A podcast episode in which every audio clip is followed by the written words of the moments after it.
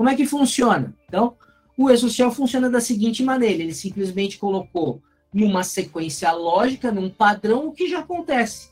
Você abriu uma empresa hoje? Legal, apresente-se empresa. Você manda o S1000. Empresa, por favor, mande as suas informações de como você funciona.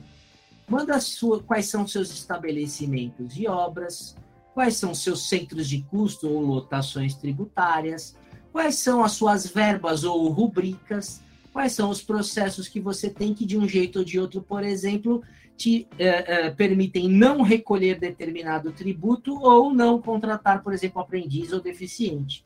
Então, me explica tudo isso aqui. Então, me diz que você existe, me explica como você funciona, me mostra aqui quais são seus funcionários.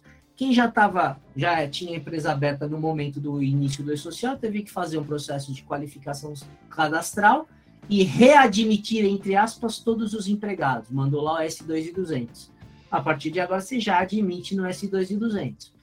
Mas recentemente, se houve algum acidente, ou foi feito exame médico demissional periódico, né, enfim, admissional, ou existe agentes nocivos aos quais os trabalhadores estão expostos, você também tem eventos específicos para ser encaminhados. Então, você disse que você existe, como você funciona, quais são seus trabalhadores e o cotidiano deles, as movimentações, vai para os eventos periódicos e não periódicos. Periódicos, aqueles que acontecem periodicamente, e não periódicos, quando acontecer, você manda. Então, periodicamente, você tem que mandar a folha. A folha no E-Social é composta de dois eventos, o 1200 e o 1210. Se houver algum tipo de alteração contrato cadastral, endereço, enfim, uh, telefone, você manda a alteração cadastral. Se promover alguém, mudar salário, você manda alteração contratual. Se a pessoa tiver de férias, doença, acidente, você manda afastamento temporário. E a mesma dinâmica para os trabalhadores sem vínculo, que seriam os autônomos, seria o microempreendedor individual, seria os diretores. Ok? Claro que aqui eu me, me ative a alguns dos eventos, mas o funcionamento é sempre nessa lógica e nessa sequência. Já a FDRINF é a mesma coisa, só muda o S para o R. Então, você criou sua empresa hoje? Tá bom, apresente-se. Se você tiver algum processo que interfira em algum tributo, conta para mim. E Conforme você vai tendo fato gerador de contribuição previdenciária não folha, vai me enviando. Então, supondo que você contrate empresas prestadoras de serviço, por exemplo, de segurança e de limpeza, que aloquem funcionários na sua sede, mas também preste serviços onde você aloca seus funcionários na sua sede, você vai mandar o seguinte: olha, contratei empresa A, B, C e retive INSS dela. Vai no 2010 prestei serviço para a empresa XPTO, legal. Aqui vai a minha nota e minha, a minha retenção previdenciária. Sou um apaixonado por futebol e resolvi patrocinar meu time do coração. Legal, vou dar um milhãozão lá pro time do meu coração, estampar o meu logotipo na camisa dele. Legal.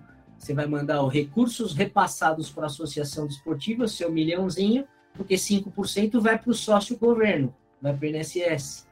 E o seu time do coração vai dizer verdade, recebi um milhãozinho desse meu torcedor aqui, pessoa jurídica, e o INSS está recolhido. Porém, cada jogo cobra-se ingresso. A receita de cada jogo também, um pedaço dela vai para o INSS. Quem está promovendo cada jogo manda a reinf diária com esse evento 3010. Se você é uma agroindústria, sei lá, comprei cana de um produtor rural, pessoa física ou jurídica, tenho minha produção própria e faço álcool ou açúcar. Tá bom, na venda do álcool ou açúcar, você vai colocar aqui a tua receita e vai um pedaço do INSS dessa receita. Se você compra essa matéria-prima de produtor pessoa física, você tem que reter a contribuição na fonte. Então, você vai mandar no 2055. Se você está na desoneração da folha de pagamento, você deixou de recolher lá no E-Social, você informou lá, mas passa a recolher aqui na sua receita bruta. Então, você vai enviar no 2060. E esses que estão mais escurinhos aqui é porque, de um jeito ou de outro, repercute, tem uma contrapartida lá na folha de pagamento. Né? Que vocês dependem da informação do teu terceiro para poder informar. Não é que vocês, BWG, fazem, não. O seu terceiro é que faz, mas vocês têm que ter informação para fazer direitinho. Então, esse é o funcionamento, essa é a lógica, essa é a sequência da EFD Então, os dois trabalham juntos.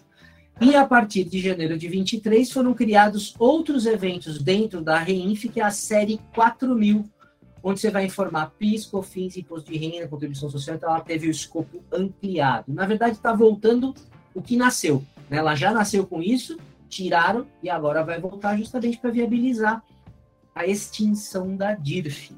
Então você não vai ter mais aquele sofrimento anual, vai ter o sofrimento mensal para você efetivamente informar aí os tributos federais retidos.